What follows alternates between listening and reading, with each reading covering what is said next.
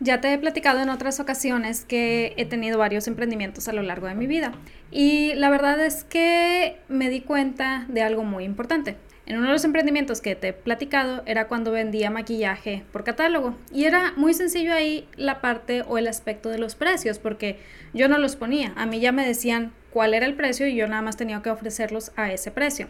Sin embargo, si te pones a observar, ahí, desde ahí yo debía haberme dado cuenta que traía una situación eh, en cuanto a mi percepción del dinero, porque yo veía esos precios y yo decía, yo no voy a pagar tanto por maquillaje, en lugar de ponerme a pensar en lo importante, que es lo que vamos a platicar el día de hoy. Luego paso a otro emprendimiento con una amiga en donde nos enfocamos en en mesas de postres, que la verdad no sé qué estaba haciendo yo ahí. Yo postres no hago, se me quema el agua, entonces no entiendo por qué se me ocurrió hacer eso. El punto es que nos metimos a este emprendimiento y ahí fue otro detalle porque a la hora de establecer los costos y establecer los precios, nos dimos cuenta de la cantidad en la que teníamos que dar nuestro servicio para poder salir medio tablas o medio bien. Y para mí otra vez era como, ¿y quién va a pagar esta cantidad de dinero por esto? Pasa el tiempo, eh, dejamos el negocio de lado, porque la verdad es que sí, yo acepto que yo no soy de postres, y empiezo en fotografía, que era lo que realmente me gustaba desde hace muchos, muchos años, pero no le había puesto atención. El punto es que comienzo en la fotografía y me piden mi primera sesión, una persona que bien linda lo hizo para ayudarme y me doy cuenta que no sé cuánto cobrar. Entonces, obviamente me pongo a ver qué es lo que está haciendo la gente a mi alrededor para establecer un precio. Le paso el precio a la persona, la, la persona muy linda, muy amable, muy atenta, aceptó ese precio y ya hicimos la sesión y todo, le mandé las fotografías, todo bien, pero de ahí no logré escalar o tener más clientes. No logré como hacer algo para, pues para que más gente se, sintiera atraída a lo que estaba ofreciendo. Y me puse a pensar, a lo mejor es el precio, a lo mejor es el precio, a lo mejor es el precio. Y dije, tengo que bajar mis precios. Lo que no me daba cuenta es que el precio que yo le había pasado a esa persona era realmente bajo para lo que le estaba ofreciendo. Entonces, si yo bajaba más mis precios, prácticamente estaba pagándole a la gente por trabajarle, por tomarles fotos. Y fue ahí donde me di cuenta que yo no traía una buena percepción en cuanto a a los precios, productos, valor y demás, que estaba completamente perdida en el tema. Y eso muchas veces no sucede a todos los emprendedores, si no es que siempre. No sé si te ha tocado que te has preguntado de que es que porque ella sí y yo no, es que porque a fulanita sí le pagan su producto y a mí no, es que porque su tanita logró vender y yo no, o de seguro perenganita da mucho más barato y por eso vende más. Y así nos empezamos a hacer ideas en cuanto a los precios que dan las otras personas y el argumento en el cual estás basando todos tus precios es en la creencia, porque ni siquiera es una realidad a veces, en la creencia de que todo el mundo está dando barato menos tú. Y es cuando empezamos a bajar precios y empezamos a bajar precios y no nos damos cuenta que eso está dañando muchísimo nuestro negocio, porque aunque logres atraer gente, aunque logres tener las mil ventas, te vas a dar cuenta que al no tener las bases correctas para ese precio, prácticamente te va a suceder como a mí, estás pagando para trabajar. Ahora, yo sé que me vas a decir, es que tengo la capacidad, es que tengo el conocimiento, es que tengo esto, es que tengo lo otro, debería estar cobrando más, bla, bla, bla, pero no logro cobrar más, entonces no sé qué hacer. Y como que empezamos otra vez de si estoy dando calidad, ¿por qué la gente no me compra? Y nos envolvemos nosotros mismos en esa telaraña de es que algo está pasando, la gente no aprecia lo que yo estoy haciendo por ellos, la gente no aprecia mi trabajo, la gente no aprecia, bla, bla, bla, bla. Y terminamos muy frustrados, muy cansados, bajando precios, trabajando el doble por lo que deberíamos, etcétera, etcétera. El día de hoy vamos a platicar de este tema tan controversial. ¿Por qué batallamos para poner los precios? Aparte de que nadie nos enseñó a poner precios nunca jamás en la vida en la escuela, bueno, ¿qué es lo que está haciendo que batallemos para poner precios? Y para esto quiero comenzar con algo muy importante. Justamente el día de hoy estaba viendo una, una clase que, a la que estoy suscrita y en esa clase la persona mencionaba, la gente que hace más ruido en el mercado es a la que más se le paga. No necesariamente tiene que poner el rostro, pero esa es la que más se le paga. En esos momentos yo me quedé así como que, a ver, a ver, a ver, ¿qué es lo que me está tratando de decir? Muy sencillo. La gente que está comunicando más y de manera más certera es a la que más se le paga. ¿Qué quiere decir esto? Yo entiendo, hay mucha gente que no vende cosas de calidad, hay mucha gente que apenas va comenzando y quiere cobrar 10 mil dólares, lo que tú quieras, pero también hay mucha gente haciendo cosas muy buenas y que probablemente tú eres una de ellas y que no estás cobrando lo que deberías. ¿Por qué? Porque no traes ciertas bases que necesitas para establecer tus precios. Y el día de hoy vamos a platicar de eso. Pero primero que nada, imagina que tu negocio puede generar ingresos sin que dejes en ello la vida. Imagina que cuando te tocan clientes difíciles sabes exactamente qué hacer, ya sea para dejarlos ir o para enamorarlos de tu marca. Imagina que cuando hables de tu producto o servicio lo hagas con un mensaje enfocado en estar llamando la atención de tu prospecto de cliente ideal. Ahora deja de imaginar porque puedes comenzar a hacer todo esto realidad en Emprendimiento Saludable. Mi nombre es Wendy Vázquez, soy emprendedora, fotógrafa, esposa y una mujer decidida a ayudar a otras personas a generar ingresos por su cuenta porque creo que todo mundo tiene esta capacidad.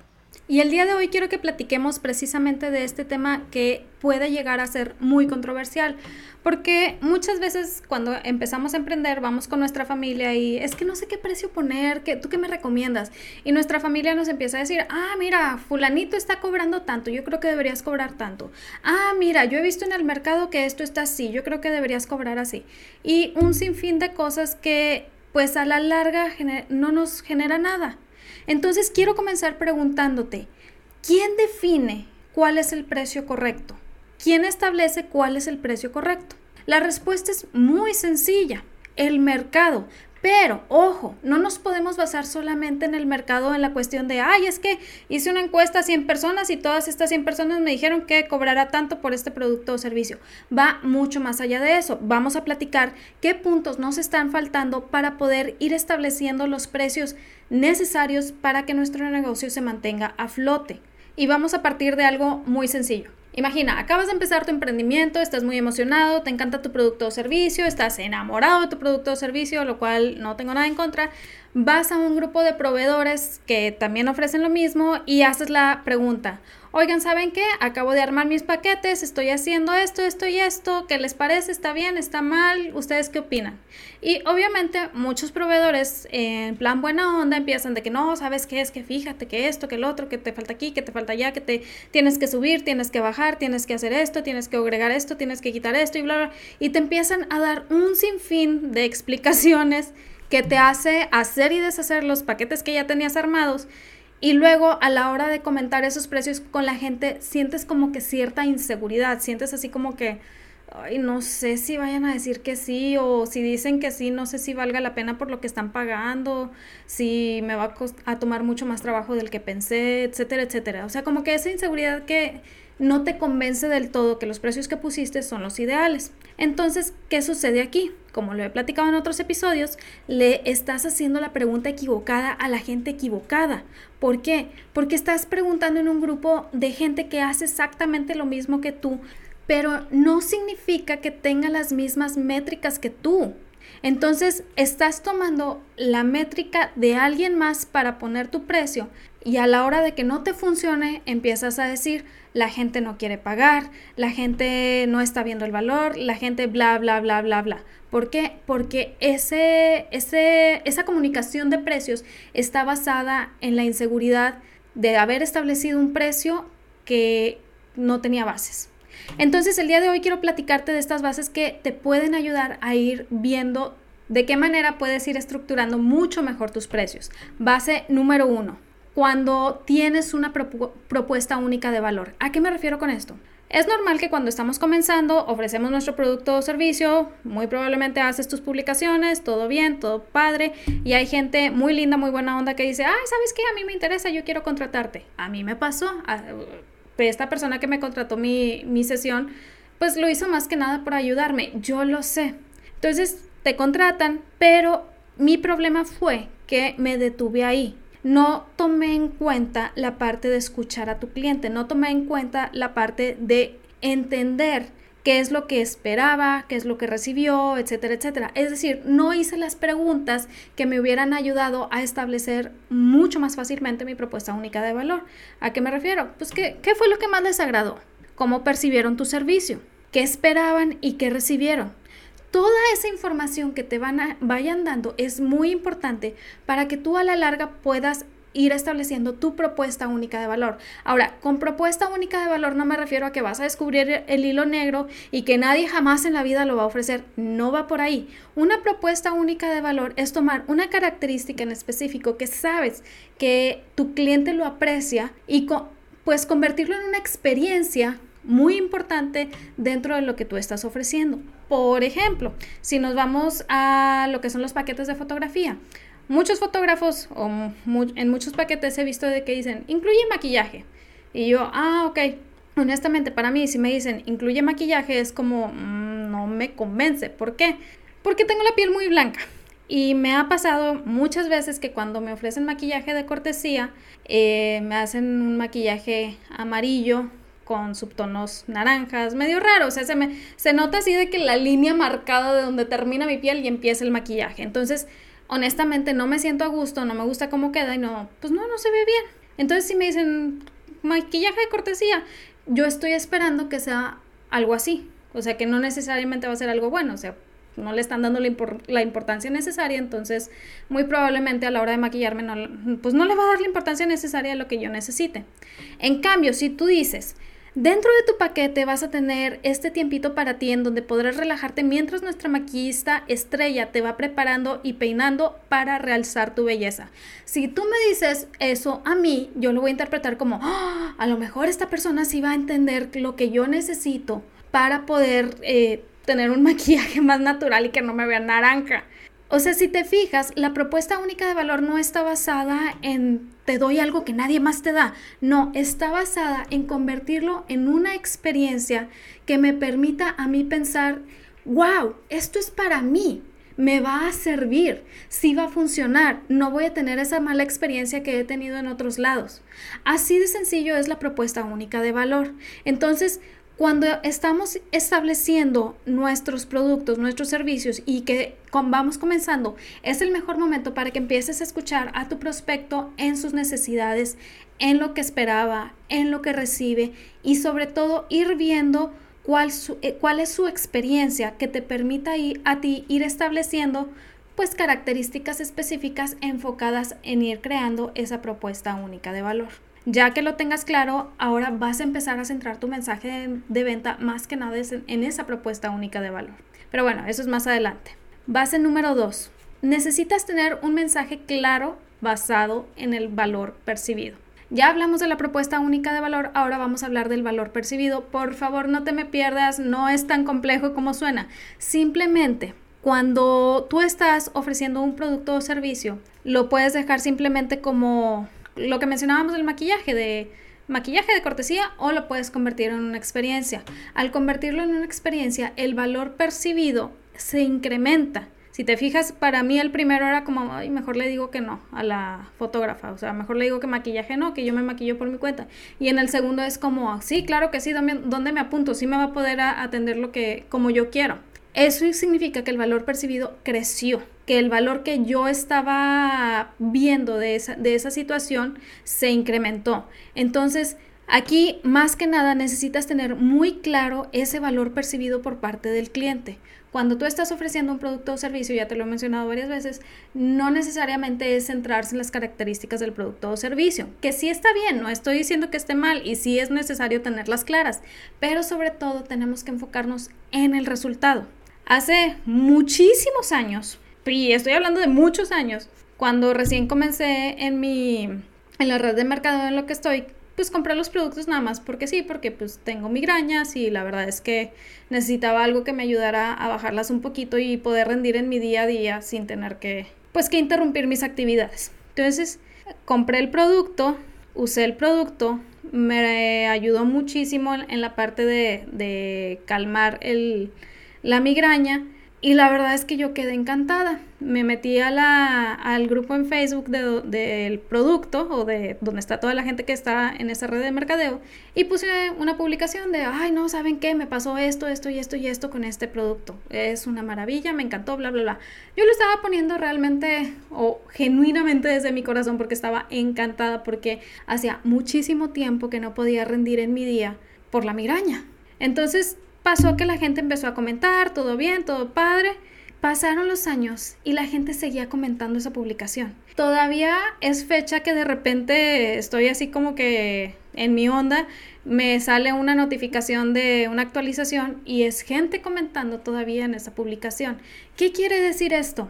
El valor percibido estaba basado no si en el producto era relajante o no, estaba basado en el hecho que yo les dije muy claramente, pude seguir con mi día sin que la migraña me lo impidiera. Si te fijas, es un resultado increíble para alguien que lleva años, años sufriendo de migraña. Entonces, cuando tú tienes el valor percibido muy, muy claro, puedes estarlo repitiendo continuamente en tu mensaje de venta.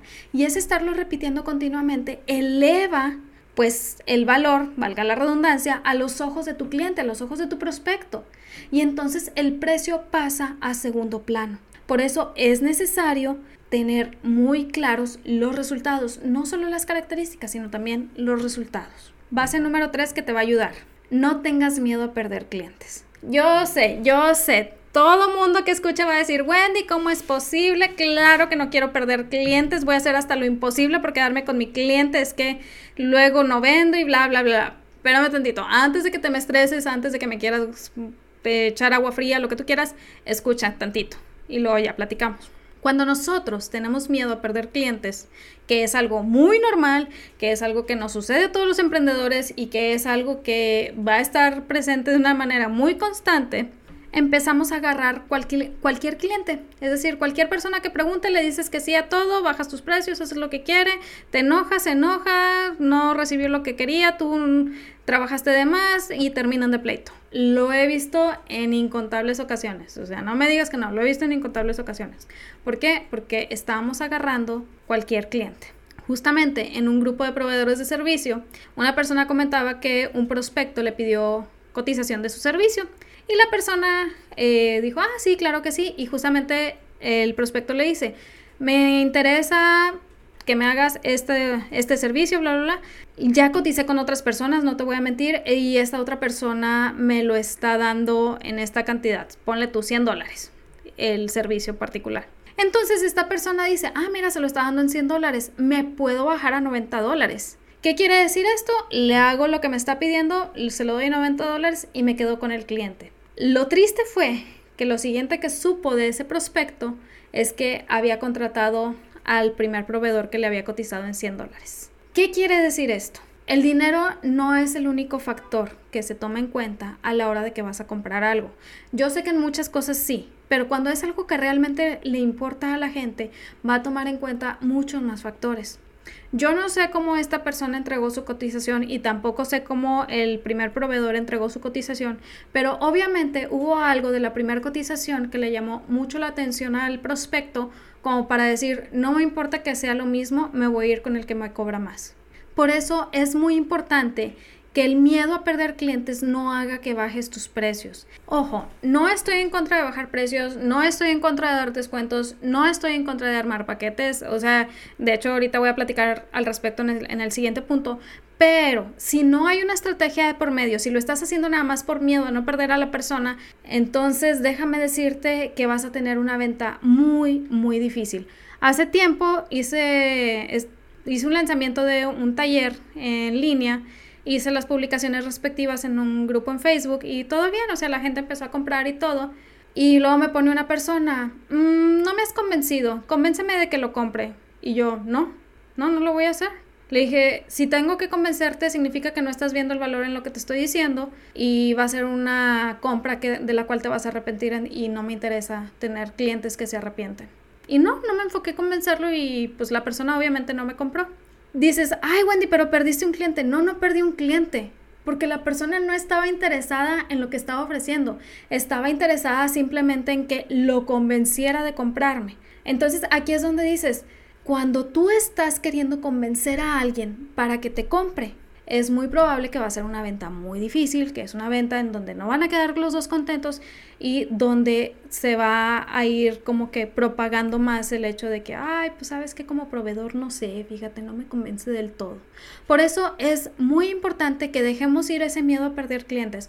Yo sé, entiendo que en muchas ocasiones dices, Wendy, estoy hasta el cuello de deudas, no tengo trabajo, necesito clientes. Se entiende, la situación es muy diferente, pero si tú tienes tu emprendimiento y tienes tu fuente de ingresos a la par, si vas comenzando nada más tanteando las aguas, entonces no permitas que te domine ese miedo. Al contrario, estás en la mejor posición para poder ir estableciendo tú las reglas del juego y ser atractivo o atractiva para tus prospectos y de esa manera que levanten la mano diciendo me interesa lo que tienes para ofrecer, no levantar la mano diciéndome convénceme. Es muy muy diferente. Cuando tú pierdes ese miedo, tienes una paz que no te miento, o sea, no, no puedo describir esa paz que te da a la hora de mencionar tus precios, porque dices, no es, no es que estés menospreciando al cliente, es más bien estar enfocado en, quiero darte un mejor servicio y sé que te lo voy a dar, pero no te puedo convencer de que te lo voy a dar. Si tú estás interesado, claro que te puedo dar ese buen servicio, pero si no estás interesado y te sientes forzado a adquirirlo, no te voy a poder dar el servicio que tú necesitas, porque se sintió forzado a adquirirlo. Así de simple. Entonces, deja ir ese miedo, de verdad que no vale la pena tenerlo, no vale la pena que bajes tus precios nada más por miedo a perder clientes, no vale la pena que te estreses porque se fue una persona y no te compró y lo que tú quieras. Ya vendrán otras personas si estás haciendo lo que te corresponde para poder ir estableciendo tu mensaje de ventas, para poder seguir haciendo ruido de manera que la gente voltee a verte. Y por último, base número 5 hay que estar al tanto o tratar de aprender sobre la psicología de los precios. ¿Qué quiere decir esto? Muchas veces me imagino que has visto gente que dice, es que tienes que dar gratis para atraer y tienes que dar gratis para atraer. Pero, igual que en la situación pasada, si no tienes una estrategia de por medio, terminarás en un burnout de mucha información dada, pero sin ganancias. ¿Significa que tienes que dejar de dar información o dejar de crear contenido o dejar de dar gratis? No. O sea, no estoy diciendo de que, ah, no, no digas nada, no hagas nada y que la gente te pague siempre. Digo, ya depende de cada quien, tampoco estoy en contra. El punto es, tienes que tener una estrategia de por medio y para que esta estrategia funcione es necesario que tengas conocimiento sobre la psicología de los precios. En este punto a lo mejor entramos en, en algunas controversias. ¿Por qué? Aunque no lo creas, el precio que pones a tu producto o servicio habla mucho del mismo. Y puede ser desde algo muy sencillo, que dices, a ver, estoy empezando, me interesa saber qué está haciendo la gente, vamos a ver. Y descubres que hay una persona que ese mismo producto que tú quieres ofrecer lo está ofreciendo a un precio bajísimo, que dices, ¿cómo le está ganando? ¿Cómo le va a hacer para generar pero luego ves que hay mucha gente comprándolo y dices, ay, creo que lo tengo que dar a ese precio, pero no sé si le voy a perder. Y lo das a ese precio. Lo que no sabías es que muy, probable esa muy probablemente esa persona tenía una estrategia y eso era un precio gancho. ¿A qué me refiero con un precio gancho? Es una de las estrategias en cuanto a la psicología de los precios para atraer prospectos. ¿Qué quiere decir? Que sus ganancias no las está sacando de ese producto, que está dispuesto a tener eh, pérdidas sobre ese producto. De hecho, Costco es un ejemplo clarísimo de ello, y más después de todos los pleitos de los pasteles y todo lo que sucedió con los pasteles. Bueno, resulta que todo mundo está diciendo de, o está preguntando si Costco debía o no debía hacer o limitar las ventas de los pasteles que tanto ha estado limitando. Honestamente, lo tenía que hacer porque estaba afectando su estrategia de ventas. ¿A qué me refiero? Costco tiene una estrategia muy clara en esto. Si tú te fijas, cuando tú vas entrando a la tienda, estás viendo todos los productos a tu alrededor y son productos caros. Bueno, no caros, de precios elevados, vaya. Estamos hablando de televisiones de 20 mil pesos, los muebles para patio de 40 mil, etcétera, etcétera. O sea, estamos hablando de precios exorbitantes en ese momento. Tranquilo, tranquilo, en ese momento. Luego comienzas a avanzar y llegas a cosas como que más medianitas, es decir, electrodomésticos de 5 mil pesos, de 7 mil pesos, y luego ahí vas a la siguiente sección y vas a la siguiente sección. La mayoría de la gente iba a Costco a buscar los pasteles, las comidas, el pollo, etcétera, etcétera, que son lo más económico. Pero para poder llegar a eso, tenías que pasar por todo lo anterior. ¿Qué sucede aquí? Cuando tú llegas a la parte de lo más económico, compras, pero ya no se te hacen tan exorbitantes los, los precios de regreso porque ya los viste una vez. Y es cuando empiezas a comprar más cosas. Es una estrategia muy estudiada, muy bien desarrollada, muy bien establecida, en la cual dando esos productos a precios bajos, están logrando las ventas de los otros productos. ¿Qué sucedía? Cuando la gente estaba comprando los pasteles y revendiéndolos, estaba quitándole la experiencia a muchas otras personas. O sea, había gente que vaciaba completamente la, los anaqueles de los pasteles. Entonces le quitaba la experiencia a otras personas, iban las otras personas, no encontraban lo que buscaban y nada más se salían de la tienda. No compraban nada. En cambio, al limitar los pasteles, las otras personas tienen su experiencia nuevamente, donde tienen sus pasteles, tienen los pollos, tienen lo, lo de alimentos y vuelve a funcionar esta estrategia. Tener clara la psicología de los precios te va a ayudar a que tu prospecto tome la decisión sobre la compra y sobre todo a que esa decisión sea una decisión que le permita estar en paz con esa compra y evitar el remordimiento del cliente. Entonces, si te fijas, detrás de la psicología de los precios hay muchos estudios que te permiten ayudar a tus prospectos a que hagan la compra y estén en paz con ellos. Si no tenemos las bases de esa psicología de los precios, pues muy probablemente vamos a estar poniendo precios que está estableciendo el mercado nada más o precios que está estableciendo la competencia, pero no hay una estrategia de por medio y vamos a terminar en un posible burnout de muchas cosas.